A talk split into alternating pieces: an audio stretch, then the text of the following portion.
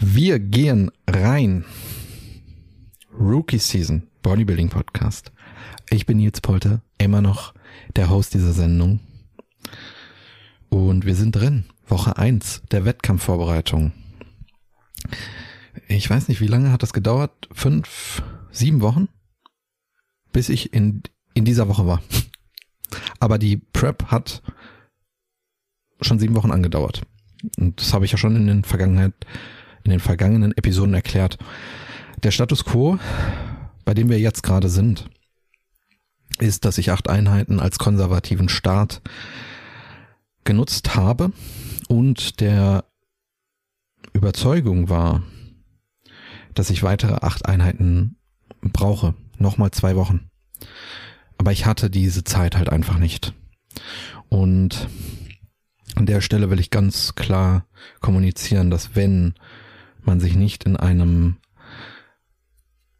straffen Zeitplan befindet, dass man darauf achten sollte, konservative, nachhaltige Entscheidungen zu treffen und dass man vermeiden sollte, in extremen Szenarien reinzugehen.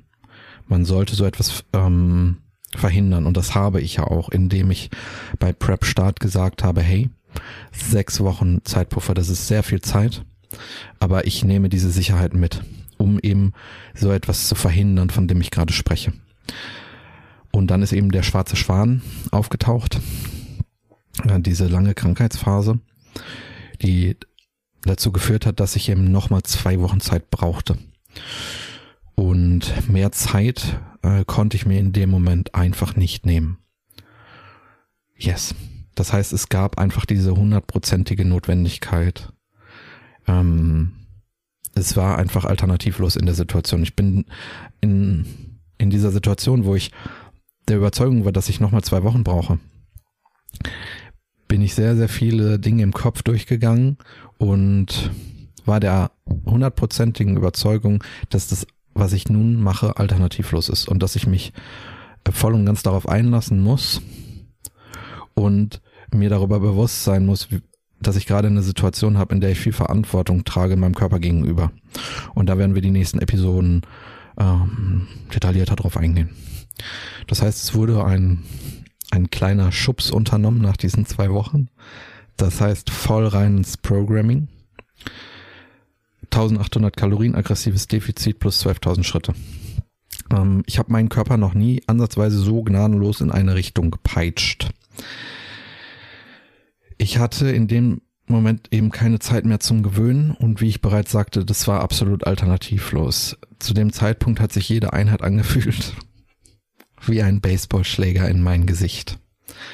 So eine Wucht habe ich noch nie verspürt und ich äh, trainiere normalerweise nicht nach dem Prinzip äh, Reha-Training.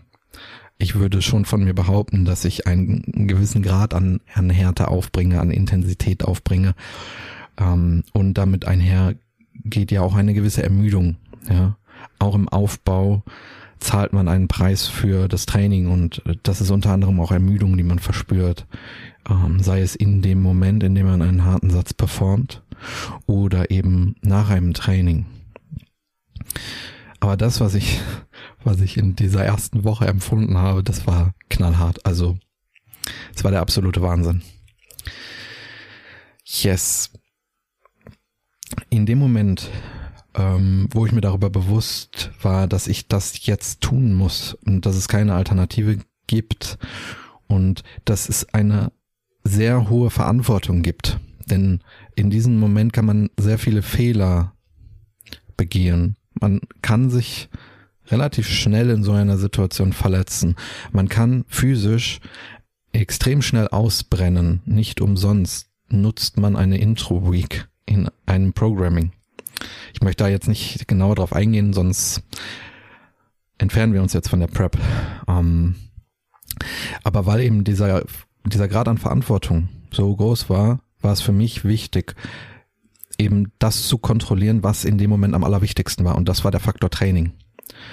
Und ich habe in diesem Moment extrem von der vergangenen Situation profitiert, von dieser Krankheitsphase, denn der Rest, alles, was ähm, nicht mit Training zu tun hat, im Gym, war ein absoluter Selbstläufer. Das hat mir keine, äh, das hat keine regenerativen Kapazitäten gekostet.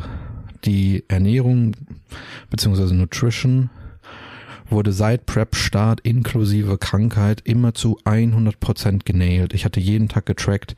Ich hatte es komplett unter Kontrolle.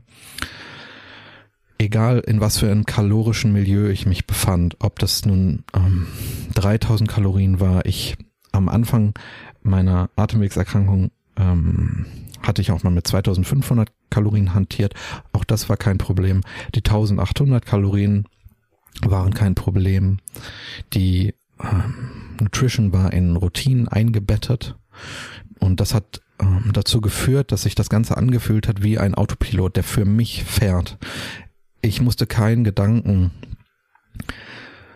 daran verschwenden, irgendwelche Entscheidungen zu treffen, die mit Ernährung zu tun haben. Im Gegenteil, es hat mir extrem viel Selbstvertrauen gegeben, denn ich wusste, die Nutrition ist präsent, sie kostet keine Kapazitäten und sie unterstützt meine Performance. Und das hat mir Selbstvertrauen gegeben. Dann, ähm, was die Aktivität angeht, hatte ich ja in einer der Episoden kommuniziert, wie, ähm, wie das Ganze in der Praxis bei mir aussieht und dass die Schritte in Routinen eingebettet sind. Und auch das hat sich dann zu diesem Zeitpunkt angefühlt wie Autopilot. Morgens in der Früh ein Spaziergang, absolut gar kein Problem. Ein Automatismus. Die Steps vor dem Gym eine Selbstverständlichkeit, weil ich zum Gym laufen muss. Die Steps nach dem Gym auch eine eine Selbstverständlichkeit, weil ich nach Hause fahren muss. Und ähm, so hat sich dieser Prozess auch angefühlt wie Autopilot. Der Schlaf war auch in Routinen eingebettet. Sowohl das vor dem Schlaf so, als auch nach dem Schlaf. Auch dort Autopilot. Das heißt, ich konnte zu dem Zeitpunkt, wo der Schwierigkeitsgrad des Trainings an einem absoluten Maximum war. Das war ein Grad an, an, an Schwierigkeit, nicht was die Intensität angeht, sondern dass man auf Kurs bleibt und dass man keine Fehlentscheidungen trifft. Ähm, es war so, dass ich alle meine Ressourcen ins Training investieren konnte. Ich konnte meinen Fokus voll und ganz aufs Training richten und war ähm, mir sehr bewusst über gewisse Entscheidungen, die ich treffe. Aber wie ich bereits erwähnt hatte, war es so, dass das Training mich mit einer Wucht getroffen hat. Das war absolut unglaublich. Es war nicht so, dass ich ähm, Angst hatte, dass ich mich verletze, denn ich war in diesen Momenten mh, hm, sehr bewusst da. Ich habe Entscheidungen getroffen, die dazu geführt haben, dass ich mich nicht verletzt habe, aber es gab trotzdem eben diese gewaltige Wucht, die auf, auf meinen Körper eingeprasselt ist. Und es war extrem schwierig für mich. Ich habe fünf Einheiten pro Woche. Es war extrem schwer, jeden Satz mit einem hohen Grad an Intensität zu performen, weil ich das ja so lange nicht gemacht hatte. Ich hatte zu dem Zeitpunkt fast zehn Wochen diese Intensität nicht ähm, nicht aufgebracht und nun musste ich sie von meinem Körper äh, zu 100 Prozent einfordern, denn ich hatte ein sehr hohes Kaloriendefizit. Wenn ich in dem Moment ähm, einfach nicht abgeliefert hätte, dann hätte ich Muskulatur verloren. Und ich bin ja in der Wettkampfvorbereitung im ersten Mesozyklus, da kann ich keine Muskulatur verlieren. Das ist absolut alternativlos. Und deswegen habe ich in diesem Moment wirklich alles genutzt, was ich an Werkzeugen hatte. Das heißt, ich habe mit, ähm, mit ähm, Affirmationen gearbeitet, also mit Bejahungen in gewissen Situationen. Ich habe mir eingeredet, ähm, dass ich das eben kann. Mit mit ganz persönlichen Erinnerungen, mit ganz persönlichen Beispielen. Äh, ein Satz ADL ist in so einer Situation extrem fordernd, extrem anstrengend in diesem Moment. Dann mit Affirmationen gearbeitet, mit Bejahungen aus der Vergangenheit, mit Erfahrungen aus der Vergangenheit gearbeitet, ähm, in verschiedenen Übungen. Ich habe vor jeder Einheit äh, Satz für Satz mental durchgespielt. Die, ich habe die Einheiten, die ich bis jetzt gemacht habe, habe ich häufiger im Kopf durchgespielt als in der Realität abgespult, um mir eben Selbstvertrauen zu holen, um mich auch darauf zu primen, dass ich in diesem Moment einfach da bin. Ich habe den Faktor Musik komplett ausgenutzt. Ähm, es gibt gewisse ähm, Musikrichtungen, Lieder etc., die in jedem Athleten Emotionen hervorrufen. Und ich denke, jeder nutzt das auch in einer gewissen Dosierung. Man kann das nicht äh, in die Unendlichkeit treiben. Es hat einen, auch einen abnehmenden Grenznutzen. Irgendwann ähm, reduziert sich dieser Effekt. In diesem Moment habe ich den Faktor Musik komplett ausgespielt. Ich habe mit selbsterfüllenden Prophezeiungen gearbeitet. Ich denke, das ist auch, ja, es gibt große Parallelen zu Bejahungen und selbsterfüllenden Prophezeiungen. Wenn man sich einredet, dass man irgendetwas nicht schafft, dann wird das irgendwo sein, die eigenen Entscheidungen, Handlungen prägen und dann ist die Wahrscheinlichkeit sehr hoch, dass man das dann auch nicht schafft. Das heißt, ich habe mit positiven, selbsterfüllenden Prophezeiungen gearbeitet und ähm, womit ich auch häufiger im Bodybuilding arbeite, ist etwas, was ich mal in einem Vortrag von Vera Birkenbiel ähm, aufgesogen hab, hat. Das ist eine, ich weiß nicht, wie man das nennt, es ist eine,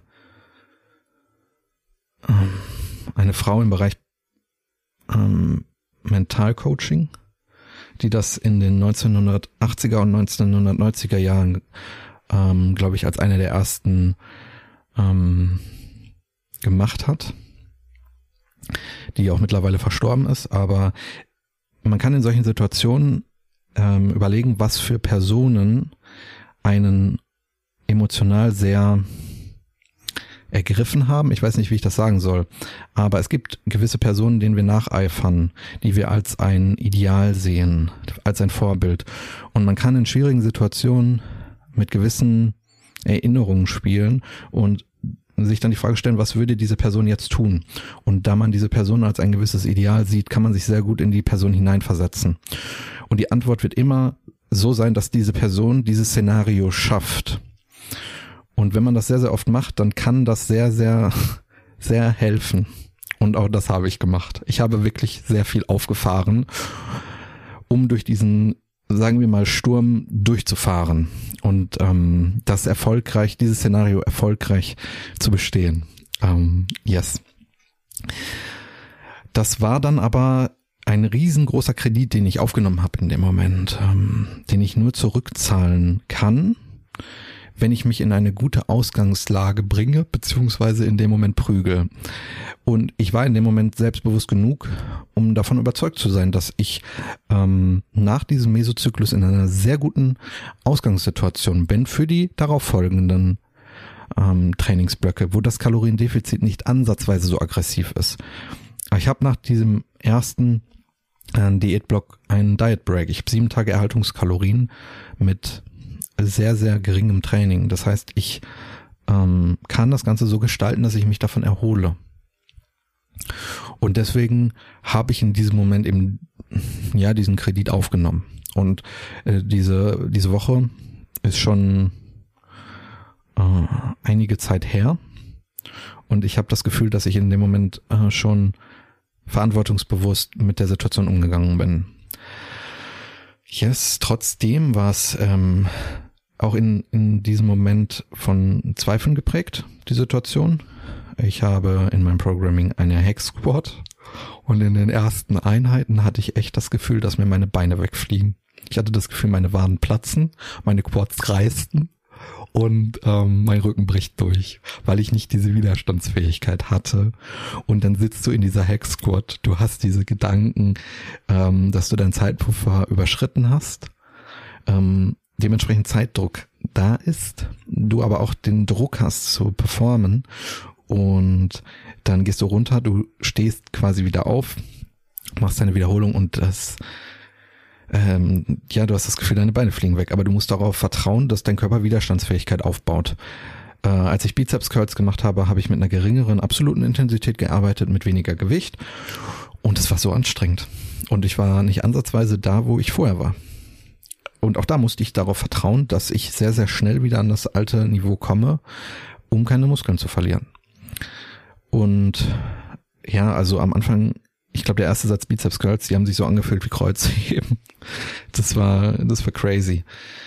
Und zu dem Zeitpunkt hatte ich noch vor fast vier Wochen, bin ich ein Treppenhaus hochgelaufen, äh, was mich komplett auseinandergenommen hat. Äh, ja, ähm, aber ich habe in dem Moment die Variablen betrachtet, die ich, die ich manipulieren konnte und ich habe in dem Moment einfach sehr stark darauf vertraut, dass ich mich in eine gute Situation manövrieren kann. Und ähm, ich kann so viel sagen, Spoilern etc., das hat auch funktioniert. Das war aber ein unfassbarer Kraftakt. Ähm, und was noch hinzukommt, was mir extrem geholfen hat, war, dass ich zu jedem Zeitpunkt das Gefühl hatte äh, von absolutem Momentum auf meiner Seite, weil ich eben zu der Zeit, wo ich nicht trainieren konnte, trotzdem die Faktoren genailt habe, die wichtig waren. Ernährung, Psyche und Schlaf. All das war immer on point. Und als ich dann in diese erste sehr harte Trainingswoche eingestiegen bin, hat sich das so angefühlt, als ob ich seit Wochen einfach Momentum habe und es extrem gut läuft. Und da hat es sich sehr ausgezahlt, ähm, zu preppen, als ich nicht trainieren konnte. Und ich mich mental voll auf diese Situation eingestellt habe. Yes. Ähm, das zur ersten Woche, äh, zur ersten Baseballschlägerwoche. Ich hoffe, euch hat diese Podcast-Episode gefallen. Ich hoffe, ihr könnt daraus einen Mehrwert ziehen. Ich ähm, bedanke mich für eure Aufmerksamkeit und damit geht's in die nächste Episode beziehungsweise in Woche zwei der Wettkampfvorbereitung.